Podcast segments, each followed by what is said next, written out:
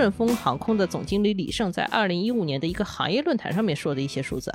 中国的快递流通方向主要是从东到西，还有就是从南到北。然后反过来的部分经常是货源不足的。中国又是一个地域范围非常广大的市场啊，如果你用一个飞机点对点送货的话，很容易出现一个问题，就是说你在路上飞了很长时间，但是去程的话机舱塞满了，回程的话是空舱的，很不划算。再比如说顺丰有一个很大的客户金拱门，对吧？就是麦当劳。他全年从这个客户身上获得的收入就有十二点九亿元，主要是什么业务呢？就是那个三十分钟必达的麦乐送这部分同城急送的业务，在顺丰的整个营收当中占比是很小的，但是增速非常的快。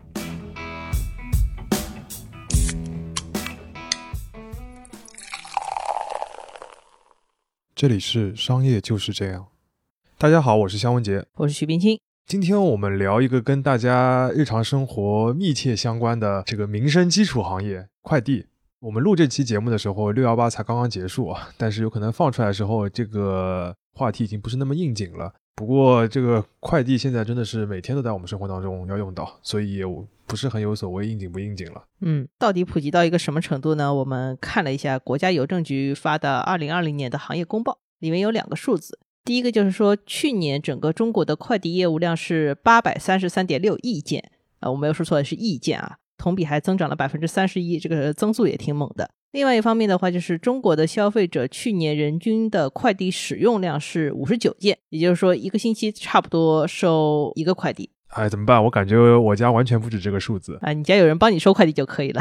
嗯，而且这个数字还只是全国平均的一个数据啊，就考虑到这个分母里边还有大量快递触及不到的一些偏远地区的一些居民，还有不太使用电商的老人啊、小孩，所以这个人均快递量的规模其实还是很惊人的。嗯，讲起来这个一个月五件确实算不了什么，就是有了拼多多以后，可能一周五件都比较正常了。这么说也是有点原因的，因为二零二零年十月的时候，拼多多披露了一个也很惊人的数字，他说自己公司平台上每天会产生超过七千万个包裹，然后这个数字的话是全国日均快递量的三分之一，所以有吐槽就是说中国人快递越收越多要怪拼多多，还是蛮有道理的。当然了，我们说快递的时候，这个电商的这个快递只是当中的一部分，对吧？快递还有很多别的客户，但是电商确实是这两年推动快递业务这个行业迅速增长的一个主要的一个需求。这个我们后面也会展开来说。嗯，这么多的快递堆在一起的话，它就形成了一个巨大的市场，大概每年的规模有九千亿元。感觉有可能过了两年之后就能上万亿了。哎，是的，大的市场的话，往往能出大的公司。比如说，像中国就出了一个非常有名的通路系快递集团，比如说像圆通、中通、韵达都在其中。然后还有就是我们今天要展开的一个很有意思的公司，叫顺丰。我们这档节目呢，一般不会在开头就下一个结论。比如说这家公司好不好啊，或者这个行业发展的好不好啊？但是对于顺丰和快递行业，我们今天是想先把结论给亮出来，就是我们觉得快递这个行业目前在中国虽然很大，而且增长还不慢，但它算不上是一个好生意。但另一方面，做这门生意的顺丰，毫无疑问是中国最好的一个第三方的物流公司，无论是业务规模、服务能力还是盈利水平上，它都算得上是一个好公司。嗯。对商业新闻比较熟悉的朋友的话，可能会猜到我们说这个判断的背景，或者说说话对象为什么在这个时候要提顺丰，对吧？因为今年的顺丰其实开年不是很顺。这家公司的话是二零一七年选择在深圳以借壳上市的方式登陆了 A 股，上市之后的话财报一直很好看，收入和营收都是节节攀升的。结果在二零二一年的第一季度，顺丰历史上第一次出现了亏损，而且一亏就亏了十个亿。这个逼得公司的创始人王卫出来道歉了，还把公司的 CFO 给换掉了。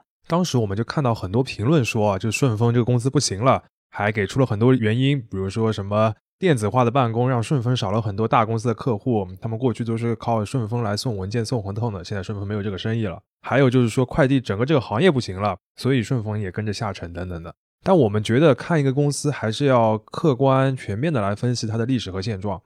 所以说，针对顺丰这个公司，我们才会给出我们相应的一个判断，就是说它所处的行业有可能不怎么好，但它自己是一个好公司。接下来的话，我们就来具体说一说，嗯，为什么我们有这样的一个判断，大家也看看里面有没有道理，或者有没有值得探讨和批评的地方。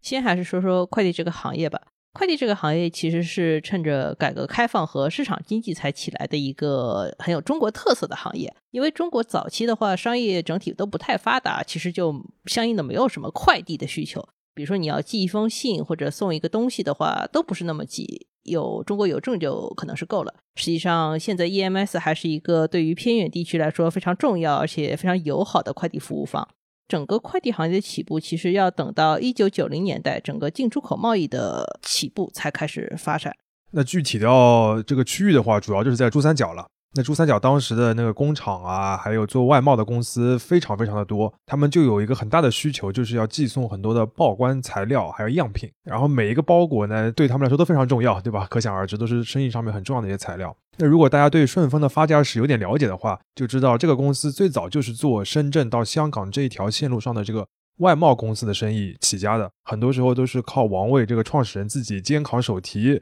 把这公司给干起来的。嗯，这些商务快递件的话，它其实有三个核心的特点，一个是高密度，就刚刚我们说到，它都是围绕着珠三角为主的一些产业密集的地区发展起来的。第二是高价值，我们前面说到，每个包裹对于这些工厂来说都非常重要。最后就是高时间敏感度，当时的一个订单的话，就会影响到公司可能一整年的排期，所以说越快越好。正是因为有这三个需求的话，快递行业就开始发展起来了。顺丰也是因为他擅长做好这三件事，才能在这个行业里面做大。当然啊，随之而来的就是这个高的服务品质，就会产生比较高的一个价格。所以顺丰是在这个行业里边是一个。高价高品质这样一个定位，那作为一个用户来说，我们经常有感觉，就是顺丰这个快递很快，服务很好，但是价格贵。那这个其实就是从这个原来的市场需求里边来的。嗯，那么这样子的一种市场需求下呢，对应到快递公司的形态上面来说，就会把它变成一个很重的模式。送一次快递其实本身是一个很简单的事情，大家想想，你比如说自己送个东西是其实非常容易的事情。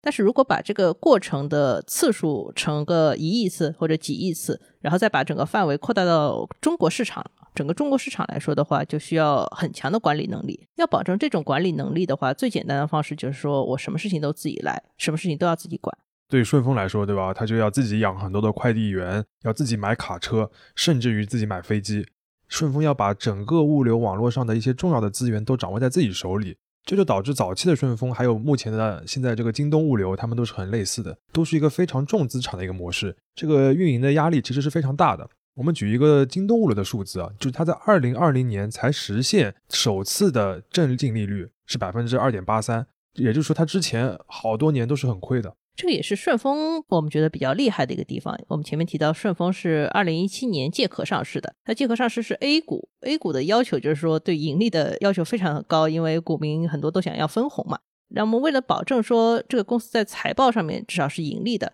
顺丰的话，其实做了大量就是调整成本的方式。最重要的一个方式就是说，他把大量原来自营的业务外包出去了。我们看了一下顺丰去年的财报，它去年的外包的人力和物力成本总共大概是八百亿元。八百亿元，大家想想是一个什么样的规模？可能一个正常的快递公司的营运成本都不到八百亿元，这只是它外包的部分。但是哦，在这个从自营到外包的这个转移的过程当中，顺丰没有出现过很大的这个服务品质的下降，至少我们感觉上面来说是这样的啊，不像很多以加盟为主的一些快递公司，比如说通达系的一些公司，有可能他换了一个网点，换了一个加盟商，这个服务水平就有一段时间是很不稳定的，这就体现出顺丰一个很强的管理能力。嗯，现在我们再回过头说一下顺丰快的这一点啊，快其实也是管理能力的体现。因为如果仅仅从物流网络的成熟度来说，市面上你选择任何一家大型的快递公司的话，其实都可以在局部市场，比如说华东的长三角或者华南的珠三角来做到次日达这件事情。只要这个公司愿意把足够多的资源堆在这个区域的话，次日达是很容易做到的。目前中国快递单量最大的公司是中通，中通就在尝试在某些地方做次日达，而且市场反响也不错。那顺丰可以做到什么事情呢？它能把这个次日达这个别人只能做到局部的服务，扩展到一个更大的市场范围里边，甚至在某些区域能够做到即日达。这个其实就要求你这个快递公司，你这个堆资源、做速度的能力，能够要上升到一个更高的层次上面。这个事情上，其实别的快递公司现在很难比得上顺丰。我们举一个例子，就是说为了达到快的目标，顺丰能做到什么程度？二零二零年，顺丰有百分之十一的货物其实是用飞机来送的。而且顺丰的话，如果大家知道的话，它是中国第一个选择用飞机来送快递的公司。而且它现在还有个目标是要成为第一个在中国做民营货运机场的公司。这个部分比较独特，所以我们就后面展开多讲一点。用飞机送快递，大家普通人直觉的感觉就是说更快，对吧？除了这个以外，跟火车或者说是那个货车也没什么本质的区别。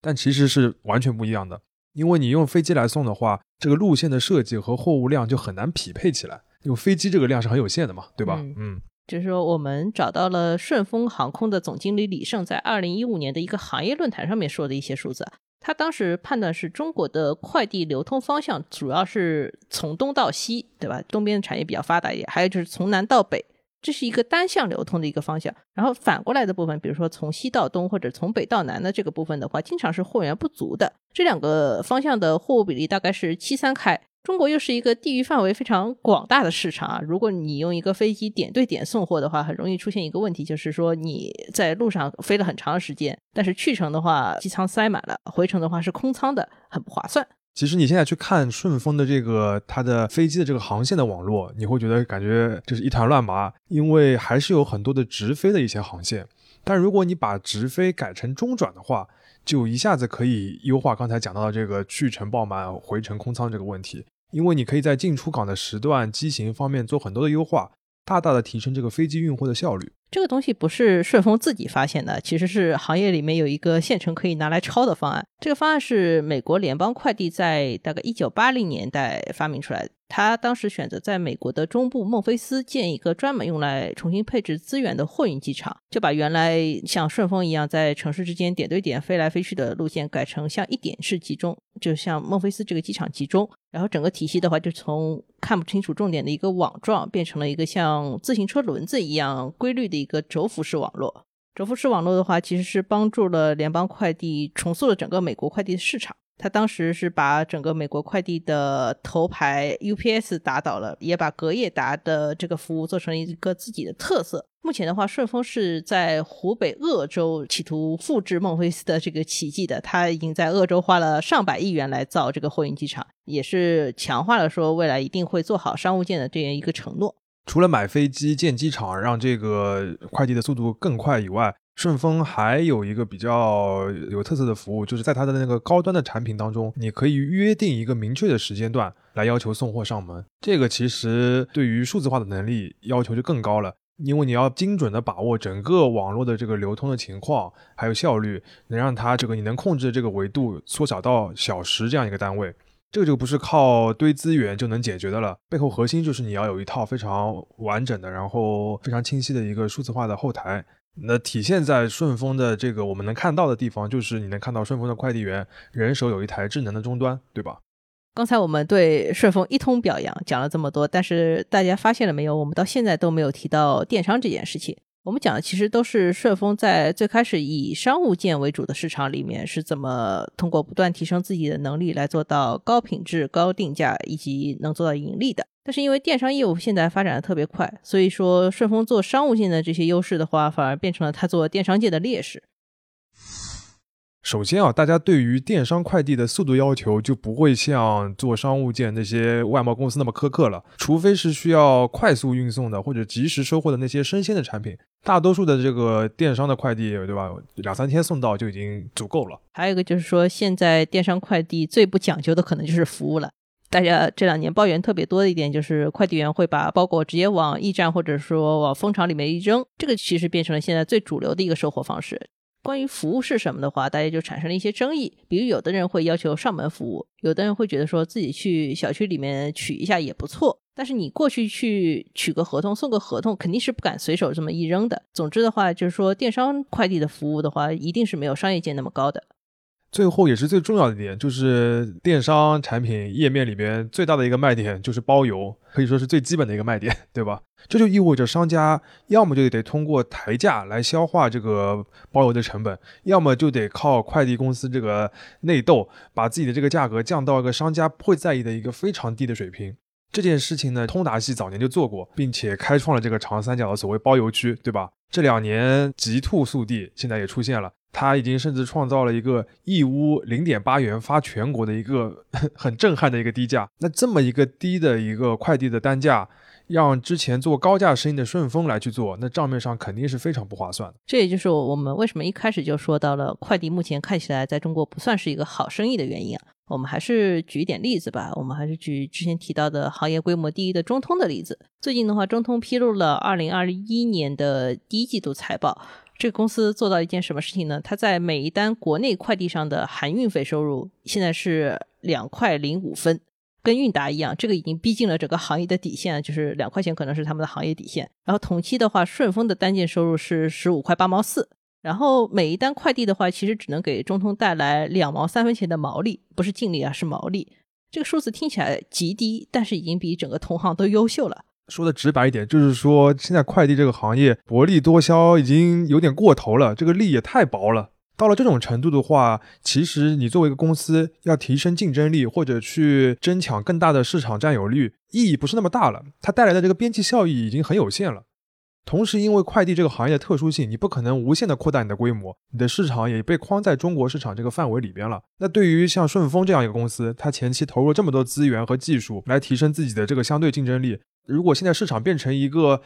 利润已经这么低的情况下，那你我投入这么多，其实意义已经不大了。既然不划算，那第一个反应就是干脆我们就不做了吧。但是不做这块电商业务呢，对于顺丰来说肯定是一个非常大的损失。最主要的问题就是它的市场占有率会急速下降，因为市场占有率就是看单量来算的。如果单量提不上去的话，你的市场话语权就会掉下来。所以说一定要做。那么既然要做的话，就得再去考虑怎么做。我们前面说到，就顺丰之前为了高单价的高价值这个商业件，花了很多钱去搭这个物流网络啊，做数字化啊、买飞机啊等等的。那这张网的这个效率或者说它的能力呢，其实如果只用来送这个商务件，这个产能是很足够的，甚至是有一些盈余的。所以如果在这个商务件的基础上面对吧，适当的增加一些电商的这个快件来填仓，就相当于你在有余力的情况下捎带手多做点事情，其实也是可行的。嗯，那么拿什么来填仓呢？如果说顺丰说我现在开始做拼多多件，拼多多都是那种几块钱包邮的件，那显然不是一个好选择。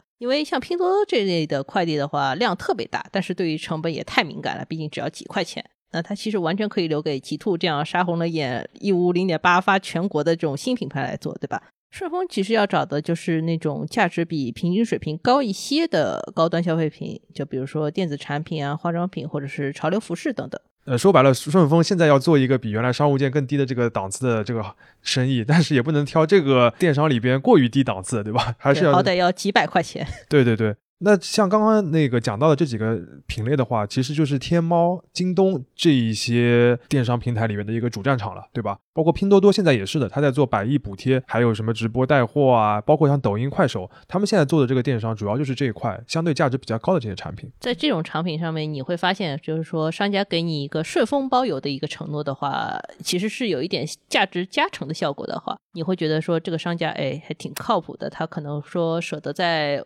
邮费上面花钱，而且它东西话可能不会差。除此以外，还有一类非常小的，或者是不太引人注意的一个电商业务的门类，也是顺丰做起来挺有优势的，就是 C to B 的一个退货的服务。类似于我们前面说到的中国物流这个单向的这个特点，就是退货这种反向的物流的量，在总体的比例当中非常小，但是呢，消费者的需求往往有很多，所以比较难入手。嗯，传统的快递公司的话，也特别讲究揽件。大家可能跟快递员打交道都知道，就是说他揽件的收入要比他发件的收入要赚的多很多。但是快递公司讲究揽件的话，本质上还是想找一个长期能够合作的、稍微大体量一点的客户，而不是说零敲碎打的帮你今天退个货，明天退个货，帮你解决问题，这不是他的主要目的。所以在菜鸟决定说切入退货这个业务之前的话，顺丰几乎是品牌商家唯一的选择。二零一九年，顺丰是第一次以做这个商务件的思路和服务的水平，开始进入电商这个市场。像我们刚才讲的，从大的这些消费品的客户入手。虽然相比较于他做这个商务件，他要牺牲大约百分之二的这个毛利，但是这个电商的业务起量是非常快的。考虑到就是说，电商界对于配送速度的要求也比较低，顺丰的话也就趁势划了一条非时效的产品线出来，改叫特惠件。特惠的意思就是说，我的服务标准要稍微低一点，但是价格明显的会更低。它现在的特惠的件的价格可以做到每单三到四元，这就进一步扩大了它做电商服务的规模效应。如果大家还记得我们前面讲到中通的那个数字的话，你就可以看到三到四元虽然相比较于顺丰之前的那个业务已经低了很多，但是相比较于中通那个两块多的那个价格，还是高出不少的。嗯，我们再从二零二零年顺丰的营收结构来看一下，就是说我们前面提到两个部分，一个是特惠件，一个是时效件。特惠件的部分的话，二零二零年的话收入是四百四十亿元，其实做的是非常不错的。这个四百四十亿元是时效件业务部分的大概三分之二的收入水平。但是在二零一九年的时候，公司的时效件收入，也就是最早的这种商务件的这种部分的话，它的收入基本上是电商特惠件的两倍。可见，就是说顺丰在这块新拓展业务上面做的相当不错。简单总结一下啊，就是顺丰这个公司在商务件为主的这个快递时代，它是没有什么竞争对手的，所以做到了行业最强的这个位置。但是在快递业进入电商时代之后呢，很长时间它有些失去话语权。然后在观望了很久之后，它在二零一九年正式的进入这个更低的市场，并且找到了相对适合自己的一个细分的区域，总算是在这个新的形势下面保住了自己的市场地位。最后的话，针对顺丰这家上市公司本身的话，我们再展开多讲一点啊。虽然说顺丰是从快递业务起家，我们前面提到它有两大块电商，一块是电商件业务，一块是商业件业务，这两块的快递业务收入加在一起大概是一千一百亿元，非常大。但是说顺丰的野心的话，不只是做快递。如果说去看一下顺丰二零二零年的年报的话，可以发现其他很多有意思的信息。比如说，在疫情期间，顺丰因为有冷链的物流和医疗的业务，所以它变成了一个很重要的抗疫的服务商，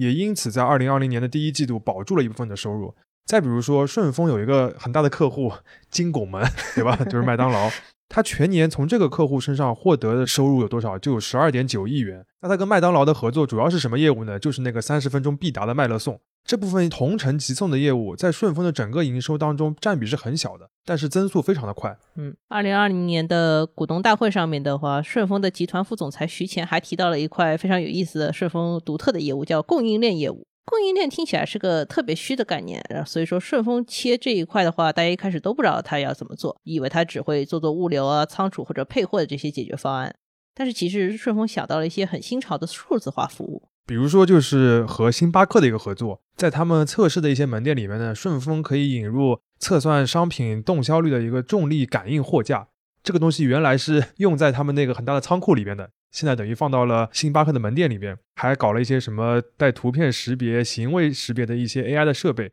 据说是提高了星巴克对于一些爆款商品的识别率和判断率的。哎，再次说明了星巴克是一个卖杯子的公司，不是一个卖咖啡公司啊。就说看起来的话，就是顺丰这家公司确实还是想从物流这个概念，也就是说物品移动和流转的整个链路上来规划，说自己未来的业务增长点可以出现在哪里。顺丰这家公司的成功，不是说因为快递本身是一门多么有价值的生意啊，而是因为顺丰这家公司首先抓住了快递市场当中最有价值的那个部分，也就是商务件的需求，而且这家公司不惜重金为这些很小的需求搭建了一个很大的基础设施。而当整个市场发生变化，也就是电商的需求崛起之后，顺丰就可以反过来利用这些基础设施来提供比竞争对手更好一点也更贵一点的服务。说的稍微本质一点，就是在一个开放的、规模很大的市场里边，物品在物理空间里边从 A 点到 B 点的这个转移，永远是一个刚需。只不过你这个转移的物品随着时代的变化有所不同。对于顺丰这样的公司来说，只要掌握了这个移动当中的核心能力，就可以先从需求当中来提炼出供给是什么，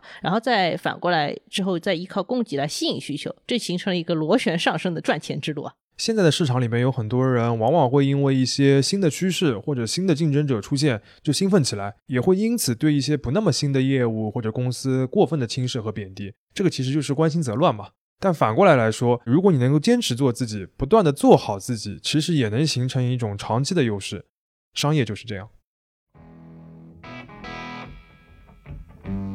感谢收听这一期的商业就是这样。你可以在苹果播客、小宇宙。喜马拉雅、网易云音乐、QQ 音乐等平台收听我们的节目，微信公众号“第一财经 eMagazine” 也会推送每期节目的内容。如果喜欢我们，欢迎你在苹果播客等平台给我们五星好评，也期待你在公众号或各个平台与我们交流，分享你感兴趣的话题，我们会尽量回复每一条留言。下期见。